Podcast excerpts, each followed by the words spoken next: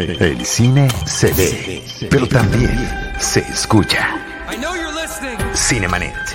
Charlie del Río, Enrique Figueroa, Rosalina Piñera, Diana Su y Deidali Gómez. Cine, cine, cine y más cine. Bienvenidos. Cinemanet. Yo soy Charlie del Río, me da muchísimo gusto saludarles y agradecerles que estén aquí con nosotros. Les saludo a nombre de nuestro productor Jaime Rosales, también del resto del equipo Cinemanet, de Diana Su, de Deidali, de Rosalina Piñera y saludo aquí en línea eh, conmigo al querido Enrique Figueroa Anaya. ¿Cómo estás, Enrique? Mi querido Charlie, amigos de Cinemanet, saludos a todos, a Jaime que está en la producción como siempre. Pues muy contento de estar en un Cinemanet más y, además me gusta mucho tu playera, es uno de mis mopeds favoritos. Y no es que mi moped favorito que es Animal. Perfecto, ahí está para todos ustedes.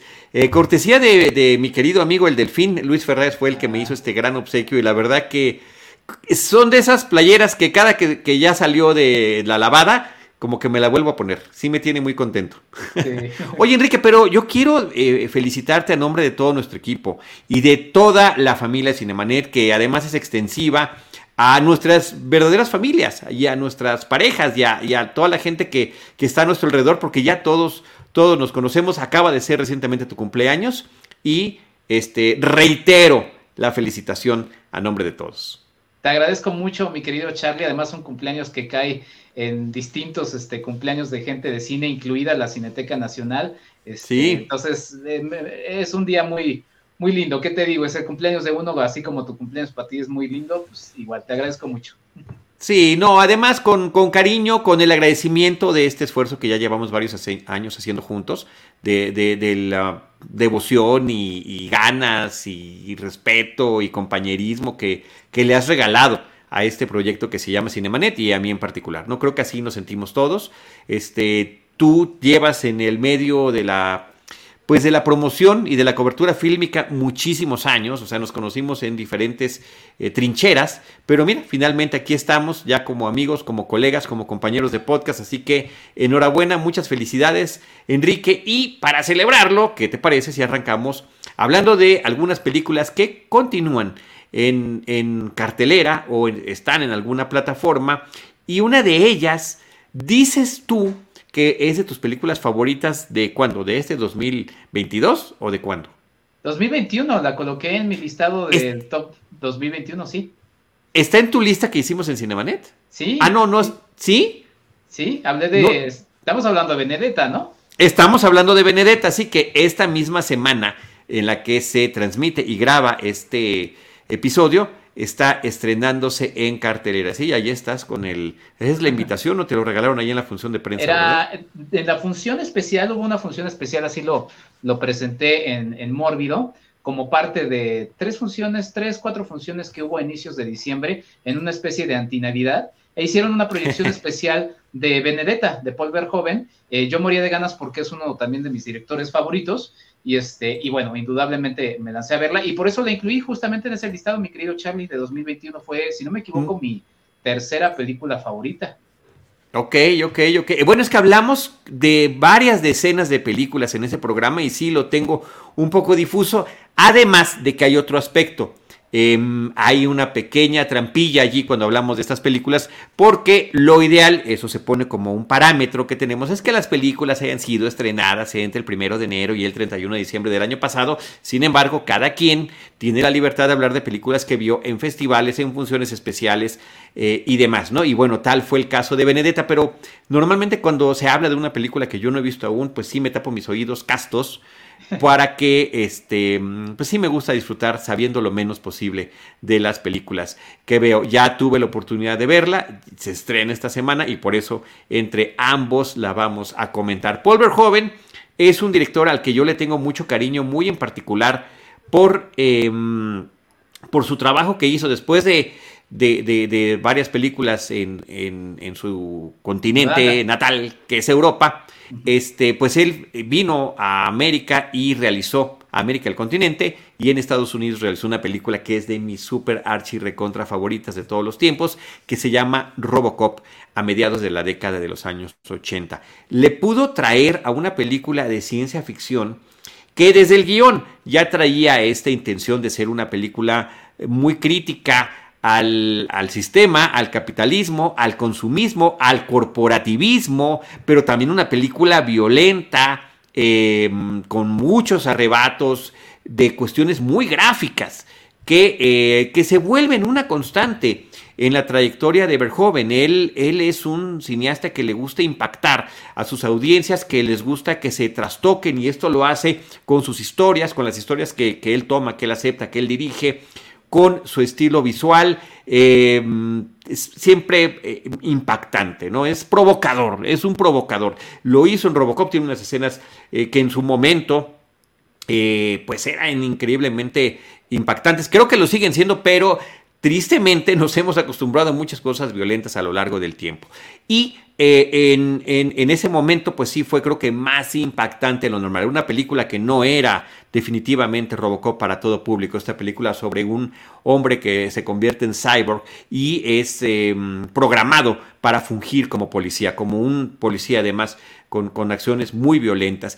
Y entre las anécdotas que el propio Verhoeven ha contado a lo largo de los años, es que desde sus primeras cintas, el, desde el equipo de producción hasta el público, pues se impactaban mucho de que fueran tan violentas, de que hubiera tanta sangre y demás. Y él dice, bueno, yo como niño crecí durante la Segunda Guerra Mundial y, yo esa sangre así la vi. O sea, yo agarraba en las filmaciones la cubeta con la sangre falsa y la echaba en las paredes y le echaba en los cuerpos y le echaba por todos lados porque eso es lo que yo vi y eso es lo que yo quiero transmitir. Eh, eh, hablando de ciencia ficción, también hizo otra película no tan afortunada como Robocop que se llama Starship Troopers eh, y que em, si bien está basada o, su anécdota básica viene también de un libro de ciencia ficción. Él es una película en la que se tomaron muchísimas libertades, donde en teoría y, en y el propósito que él tenía originalmente era mm, eh, ridiculizar y eh, ser detractor de estos gobiernos autoritarios que eh, obligan a sus ciudadanos a ciertas cosas o les quitan privilegios dependiendo de lo que hagan o de lo que no hagan. Eh, pero pues no fue interpretada de esa manera la película y queda pues como una película de monstruos contra humanos. Eh, también, también una película muy violenta, ¿no? Pero bueno, ha tratado muchísimas otras temáticas a lo largo de su trayectoria y entre ellas está el tema de la sexualidad. Esta película nueva que se está presentando eh, ya en cartelera comercial que se llama Benedetta, justamente trata sobre una monja en el siglo XVII, en la Italia renacentista, que eh, bueno, lo primero que nos dicen por todos lados, en, la publicidad, en los trailers y demás, es una monja eh, eh, que tuvo relaciones lésbicas con otra de sus compañeras en el convento y que por eso pues sería sometida a un juicio. Pero yo creo que la película es muchísimo más que eso y es más, a mí el tema de la anécdota de las relaciones lésbicas, que por cierto son muy gráficas al estilo de Verhoeven, en la película no son ni de lejos el tema principal. Enrique, no sé tú qué opinas. Sí, bueno, eh, nada más para retomar algunos elementos que creo que son pertinentes para hablar de, de Paul Verhoeven, es un cineasta al que ya le precedían estos temas justamente como decías en su etapa europea, ¿no? en Holanda, lo que hace también en España. Eh, ya también justamente la película previa Robocop, eh, Flesh and Blood, era una película de época, o sea, era un cineasta que le gustaban de hecho este tipo de películas antes de lo que le conocemos en los Estados Unidos eh, con, el, con el cine de ciencia ficción, ¿no? a mí me parece muy interesante revisar estas películas que ya habías mencionado, tanto Robocop como Showgirls, como Starship Troopers, que justamente son películas que la verdad disfruto muchísimo, porque creo que con el paso de los años, se puede ver mucho exactamente de lo que él quería justamente retratar, ¿no? O sea, Starship Troopers, pues sí, termina siendo totalmente una parodia de, no cine que menciona, o, de, ese tipo de, situación bélica, sino del tipo de cine. O sea, la otra vez reflexionando, eh, pues sí, o sea, si uno ve unas las películas de Marvel, por ejemplo, Capitán América y demás, en otro contexto, parece totalmente ridículo, ¿no? Todo este patriotismo exacerbado, la bandera, el escudo, o sea, todos estos elementos están presentes en películas eh, como Starship Troopers, que además terminan siendo, o sea, revisando, uh, antier revisé otra vez Robocop, este, es muy actual, o sea, de verdad es una película muy, muy actual que nos habla de cosas que ahorita otras películas están haciendo sátira, mofa, y la verdad es que eh, Verhoeven era un hombre muy adelantado. Y otro tema que quizá merecerá otro tipo de programa, eh, que estoy siempre muy clavado en los productores, porque sin productores valientes, audaces, que se atreviesen a, pagar, a financiar este tipo de películas, no habrían sido este, posibles, ¿no? Y revisando siempre Robocop, así como sucede con Terminator, pues me, llama siempre la atención este, esta, esta productora que era Orion, ¿no? Que después se fue a la bancarrota, que hizo muchas producciones, que inclusive ganaron este,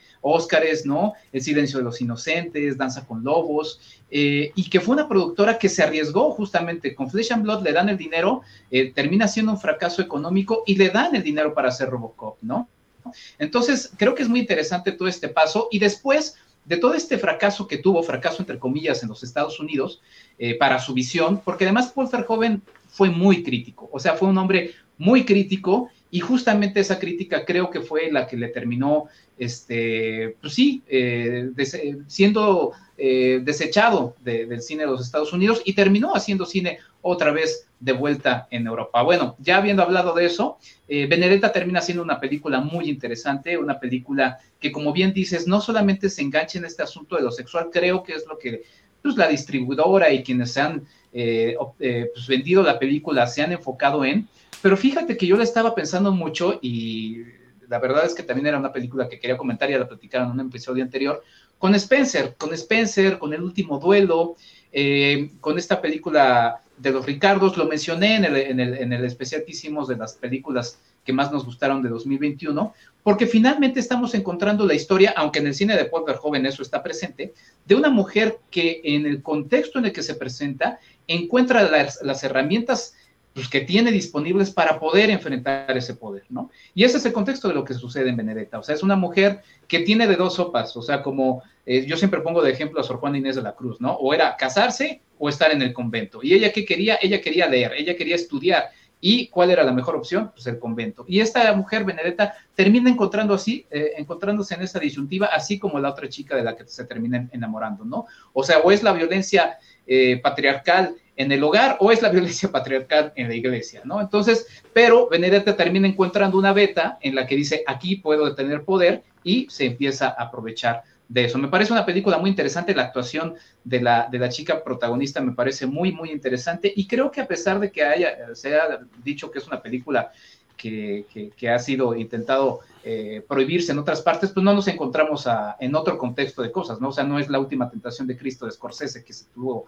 eh, que censurar en México y estrenar posteriormente, sino que afortunadamente es una película que se puede ver y que pues no tiene a, las hordas de, de fanáticos este, encima. Y creo que es una película muy interesante de un autor que sigue platicando las mismas cosas que nos platicaba eh, hace, hace casi 40, pues, su primera película es del 71, ya es una carrera de más de 40 años.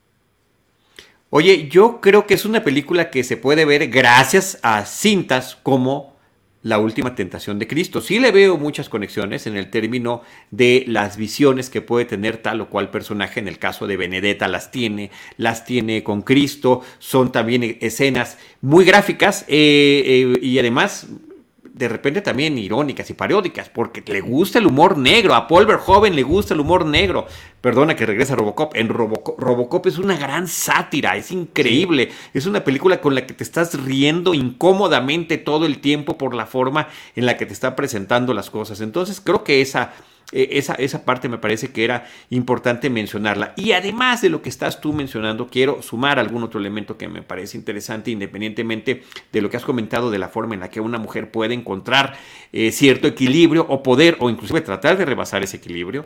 Está la cuestión también de la corrupción en cualquier tipo de eh, eh, de espacio, en este caso, de la religión. Y me parece que es una, una corrupción que se ve en absolutamente todos los niveles, en la escala que vamos viendo desde eh, la novicia hasta este, los eh, representantes de tal o cual dignatario religioso. Entonces, eso es uno de los que me parece uno de los temas principales y al mismo tiempo ejercido por diferentes personajes masculinos y femeninos, el abuso del poder. Creo que son los temas interesantes que trae la película. Virginie Efira es quien aparece como Benedetta. La película está hablada en francés, aunque se supone que está transcurriendo en Italia. Daphne Patakia es Bartolomea, es este interés romántico que aparece en la película. Y, y me encanta la participación de Charlotte Rampling, que ha tenido una carrera increíble a lo largo de la historia del cine y ha hecho películas en diferentes idiomas.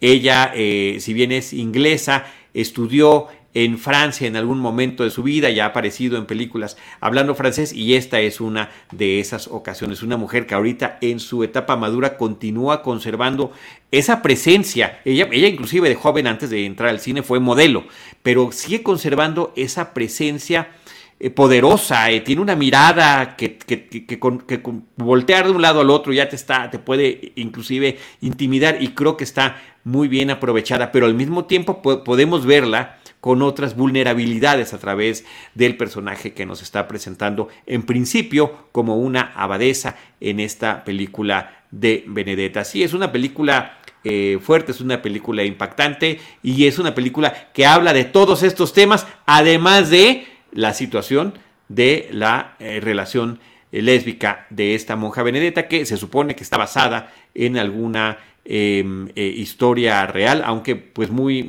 adaptada después a un libro y después el libro adaptado a esta película. O sea que ya viene, digamos, un poquito manoseado, pero finalmente es, es la, la historia, la versión, la óptica de un director muy en particular. Así que ahí está esta película de Benedetta, que creo que el único pero que le pondría Enrique, em, además del tema de la promoción de los temas que hemos estado hablando, es que eh, para hacer una película de época me hubiera gustado que hubiera tenido una fotografía diría yo, no tan plana. Es una fotografía donde todo se ve muy bien, todo está muy claro, todo muy bonito. Y siento que se prestaba a jugar a los claroscuros. Hay por ahí también un efecto especial que no me parece tan bien llevado a cabo, por decirlo de alguna manera. Sí, que bueno, también digo, y sobre todo lo vemos en el cine de Verhoeven en los Estados Unidos, él tendía inclusive a una fotografía hasta de tipo de cine B, ¿no? O sea, si era una fotografía sí, como... correcto que no se veía tan, tan así. Entonces sí es quizá algún elemento que hay por ahí. Yo nada más quería añadir también, porque había mencionado la última tentación de Cristo, justamente revisando otra vez Robocop, apareció en mi cabeza la última tentación de Cristo, porque ha sido confesión de Verhoeven que, que Robocop es una especie como de historia de Jesús, ¿no? Inclusive también Paul Verhoeven ha escrito sobre, sobre, sobre Jesús, ¿no? O sea, un libro y también el propio, eh, este, viendo Robocop y pensando justamente en la última tentación de Cristo, pensaba en, en cómo para esta sociedad, para este grupo, eh, le servía mejor el hombre muerto que vivo, ¿no? Como en esa gran escena de Martin Scorsese eh, con la última tentación de Cristo, de, en, donde habla con, con, con, Pedro, ¿no? Y le dice, ¿tú qué? Tú ya te moriste para mí, tú quítate de aquí, tú estás muerto.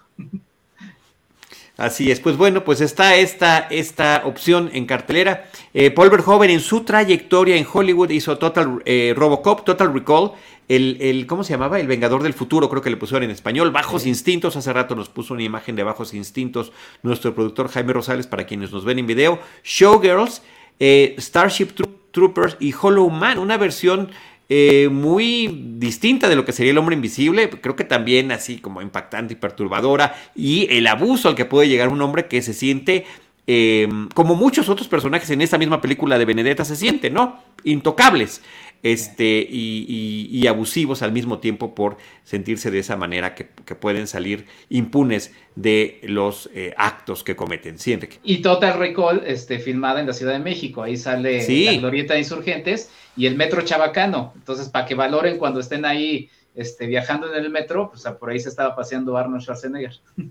Claro, y la escuela militar la escuela, militar, la que está en las afueras de la carretera de México-Cuernavaca, ¿no? Este, entre otras locaciones que tuvo la película de Robocop. creo que un anuncio de Peñafiel enorme, brillante. Total Recall, Total Recall. Total Recall, Total Recall, Total Recall, sí. El Vengador del Futuro. Este, un anuncio de Peñafiel ahí justamente en esta glorieta del Metro Insurgentes. La, la recuerdo muy bien. Pues ahí está Benedetta en cartelera. Por otra parte, Enrique, teníamos pendiente hablar de una película que eh, se estrenó hace un par de semanas, eh, que se llama Lamp, Cordero, una película eh, de Islandia. Valdimar Johansson es el guionista y es el director de esta película, protagonizada por Numi, Rapaz, que ha participado tanto en cine europeo como estadounidense y que pues yo creo que es complicado hablar de qué se trata sin echar el spoiler, porque creo que esa parte es, que sucede en la película es muy importante. No es esta pareja que vive en una granja en el medio rural, eh, completamente aislados, eh, prácticamente no vemos a nada, nada ni nadie cerca de su granja donde tienen animalitos y su vida se trastoca cuando nace un cordero. Una cuestión que además vemos que ellos practican cotidianamente, ¿no? Cuidar a los animalitos, este mm, alimentarlos, eh, checar sus partos y demás. Pero en una ocasión nace un cordero, eh, se impactan ambos cuando lo ven, nosotros, el público, no lo vemos y posteriormente empezamos a ver cómo lo están tratando como si fuera un bebé.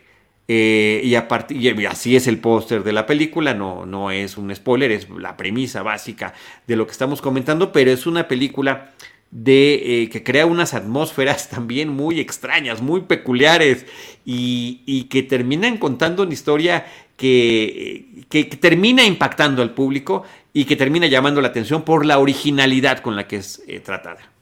Sí, es una película de difícil este, percepción por parte de la audiencia porque justamente deambula en esa delgada línea, ¿no? Entre, entre crear el suspenso, ¿no? Que, que creo que, o sea, a mí me, lo logró, o realmente a la, franca risa, ¿no? De qué demonios estoy, estoy viendo, ¿no? O sea, creo que es una película que se va moviendo mucho en, esa, en ese extremo, pero yo creo que sí, sí termina logrando esa sensación de, suspenso, porque quizá así como la primera vez cuando nosotros notamos la sorpresa que, que, hay a lo largo de la película y siempre que está presente la sorpresa no deja de ser un poco risible, este, sí, toda esa atmósfera, como dices, además enmarcada en una zona nórdica, que, hay que recordar que pues en estos países eh, la zona, la luz, eh, el frío, la soledad termina jugando mucho, mucho en ellos, ¿no? O sea, son países en los que de repente sus noches son muy largas, sus días son muy largos, este, países en los que prácticamente aquí vemos una, una, una cabaña en medio de, de la nada, eh, creo que todos estos ambientes, el ritmo que tiene la película nos va justamente envolviendo en eso y que también creo, y que esa ha sido una, una lectura, o bueno, algo que he estado leyendo y escuchando por parte de muchos que no ha sido tan del agrado, que está abierta a muchas lecturas. O sea, es una película que de verdad, si uno dice, ah, pues yo creo que va por acá, ah, yo creo que va por acá, es una película que se puede justamente ir por allá. Algunos pueden asumir que es quizá una especie como de vaguedad eh, que proviene del propio guion, eh, pero yo creo que justamente en esa ambigüedad y en esa eh, apertura está también eh, parte de la riqueza de esta película, que eso sí termina incomodando, ya sea de una o de otra manera, es una película que definitivamente incomoda.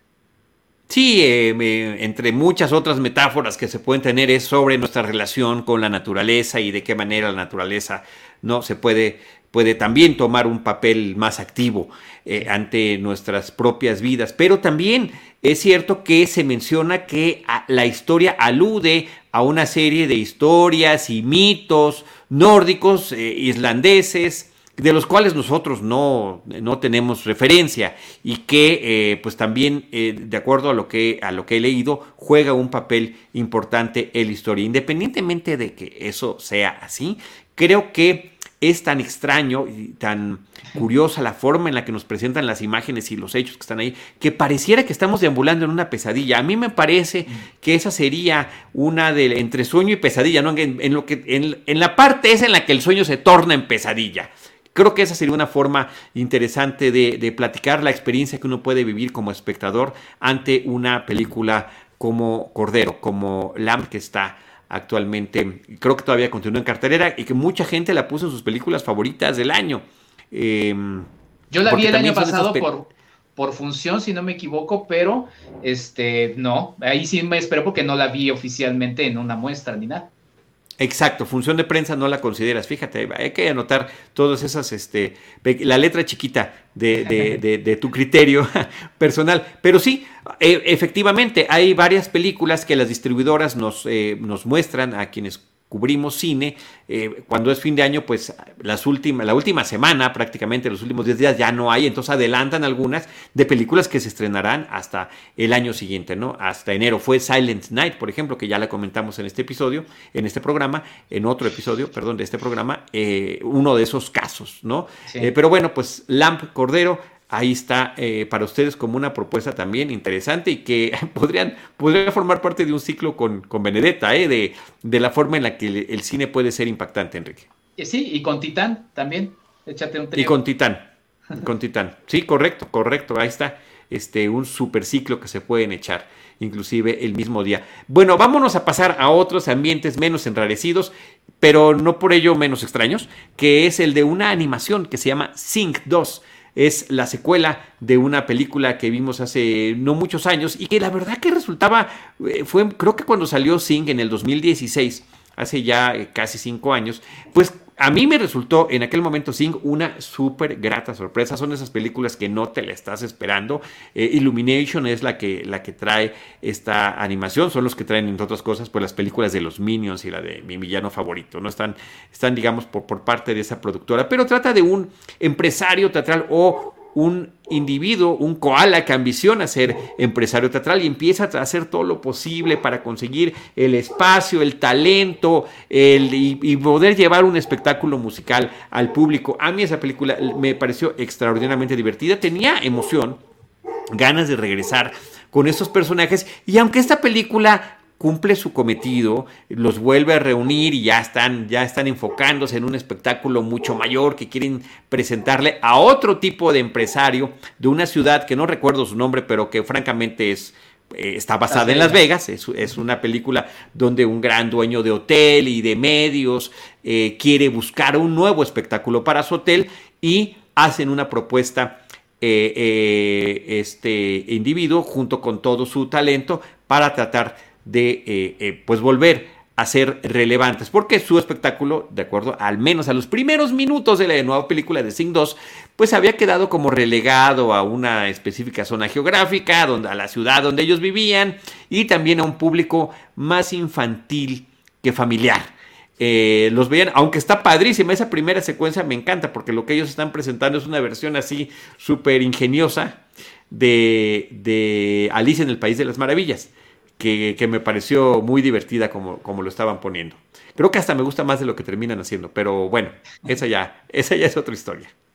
Pues sí, o sea, básicamente termina repitiendo la misma, la misma historia de, superación, ¿no? A partir de, estos personajes que se van, eh, que pues son personajes comunes y, corrientes, digo, son animales que hablan, pero obviamente están basados en, en, prototipos de personajes, ¿no? La mamá ama de casa, el, joven que, se siente inseguro de sus capacidades artísticas. O sea, finalmente están utilizando eso otra vez. Y pues no sé, creo que una de las virtudes es que esta película justamente funciona como una cinta eh, familiar, como ya te escuché en alguno de los muchos episodios de las cosas que haces, mi querido Charlie, ¿no? Este, sí, es una película familiar. ¿Por qué? Porque a mí me tocó verla en una función repleta de niños y los niños están encantados, están encantados con los gags, con las cosas que están presentes en la película. Y uno como adulto, eh, creo que además la selección musical, eh, sí, son canciones eh, que hemos escuchado 408 mil veces, ¿no? Populares, pero creo que la selección, la forma en la que están colocadas, termina siendo muy entrañable. Y la verdad, la verdad, debo de decirte, porque en esta, en esta no, no me lancé a la función de prensa, en esta fui a pagar mi boleto, este, fui totalmente animado porque eh, resultaba que uno de los personajes este, tenía, eh, pues es una especie como el prototipo de Bono de YouTube, ¿no? Y una de las canciones, o la canción principal de la película, este, sí, ya por un YouTube bastante ya más, este, pues menos favorecido por los años, pero me parece muy interesante porque justo acaba de salir una entrevista de Bono en la que está como en esta eh, etapa de después de los 50 reflexionando qué ha pasado con su vida y me parece muy interesante porque termina siendo muy coherente con, lo que le termina sucediendo al personaje, que es un personaje triste, es un personaje que termina estando dolido eh, con su música por una situación que creo que está muy bien manejada en la película y que termina siendo entrañable y muy emocionante este, eh, poder ver y escuchar este. Mira, no he podido ver a YouTube en los últimos años porque, pues, maldito COVID, pero escucharlo en una pantalla de cine este, de esta manera fue muy emocionante y sí, de verdad, o sea, más allá de que de repente me pongo medio pesado con los gustos cinematográficos, aquí lagrimita Remy, este, disfruté mucho sí. Sí, eh, sí, a ver, esa parte me, parece interesante. Eh, Clay Calloway es el personaje del león que hace Bono y que justamente este, hace como un eco eh, de, él y, sobre todo también por una estrella que ya no está en su momento. Creo que también eso es un poquito em, humilde de su parte, prestarse un personaje como ese, ¿no? No tener la rel, sí, sí, sí, entre comillados, entre comillas, o entrecomillado. Em, pero creo que termina funcionando creo que termina funcionando muy bien, llega a ser emotivo. Este Where the Streets Have No Name, eh, ayúdame, estoy casi seguro que ese video justamente está en las calles de Las Vegas, por cierto. Entonces eh, me, parece que, que, allí hay pues otra pequeña conexión que tienen con este universo. Entonces está padre el, y no nada más son temas musicales pop y rock de, algunas décadas este, previas, también son de este nuevo siglo, ¿eh? también hay una que otra, sí, sí hay una combinación donde eh, los niños pueden decir, ah, pues esta la conozco y los papás, eh, pues esta es la que me gustaba a mí, entonces sí está bien. Y tiene una que otra imagen así muy divertida, también son, son, son divertidas por lo extrañas y por el colorido, es un súper colorido el que manejan. Eh, una cámara que se mueve constantemente, ese momento en el que los flamingos están patinando, a mí me parece que es, que es muy bonito, que, se ve muy divertido y la forma en la que los personajes están tratando siempre juntos de poder llevar un proyecto em, en el que están contentos ellos consigo mismo, luchando por poder hacer lo que les gusta. Sí. Gracias a, Jaime por poner esa imagen del YouTube a finales de los 80, en esa, pues sí, etapa rara en la que tenían un gran disco como Joshua Tree, pero también estaban en esta grandilocuencia este, con el ego desmedidísimo de, de Bono y que los llevó a una transformación muy interesante, pero bueno, esa es, esa es otra historia.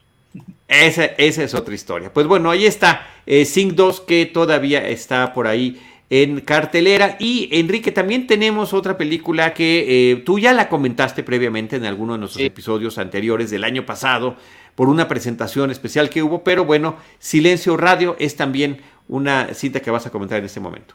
O del año antepasado, la verdad es que ya no recuerdo, Charlie, porque creo que fue, si no me equivoco, fue de los últimos episodios que lanzamos de manera este, normal antes de los episodios especiales que lanzamos como, eh, como solistas en Cinemanet, ¿no? Si quieren revisar toda esa historia auditiva, es muy curiosa cómo transformamos de, lo que hacíamos normalmente a lo que ahora estamos haciendo.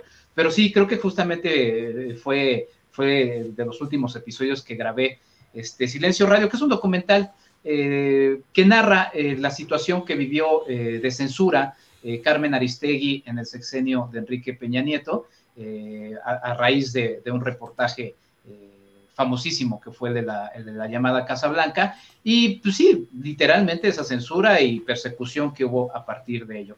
Em, siento sí, eh, y por ahí también ha sido alguna parte de las críticas de la, de la cita, además de que, bueno, Carmen Aristegui siempre ha sido este, tanto para unos como para otros, ¿eh? dados del, sí, del espectro, este, del espectro político, ¿no? O sea, tanto para de la polarización que estamos viviendo desde hace mucho tiempo, pero muy enmarcada desde hace tres años. Exactamente, o sea, para decirlo menos, este, el propio presidente dentro de su tribuna máxima ha hablado en contra también un poco de Carmen Aristegui. Entonces, eh, creo que es, es, una, es una periodista que obviamente como sujeto pues tendrá sus, sus tendencias y demás, pero creo que lo interesante de este documental es, la posibilidad de acercarnos a la intimidad de, este personaje, que finalmente, eh, sin, caer en esto que los periodistas, pues obviamente no quieren que es el, centro de la noticia, este, pues termina hablándonos un poco de esta situación tan, tan complicada de un sexenio que pues, no hace mucho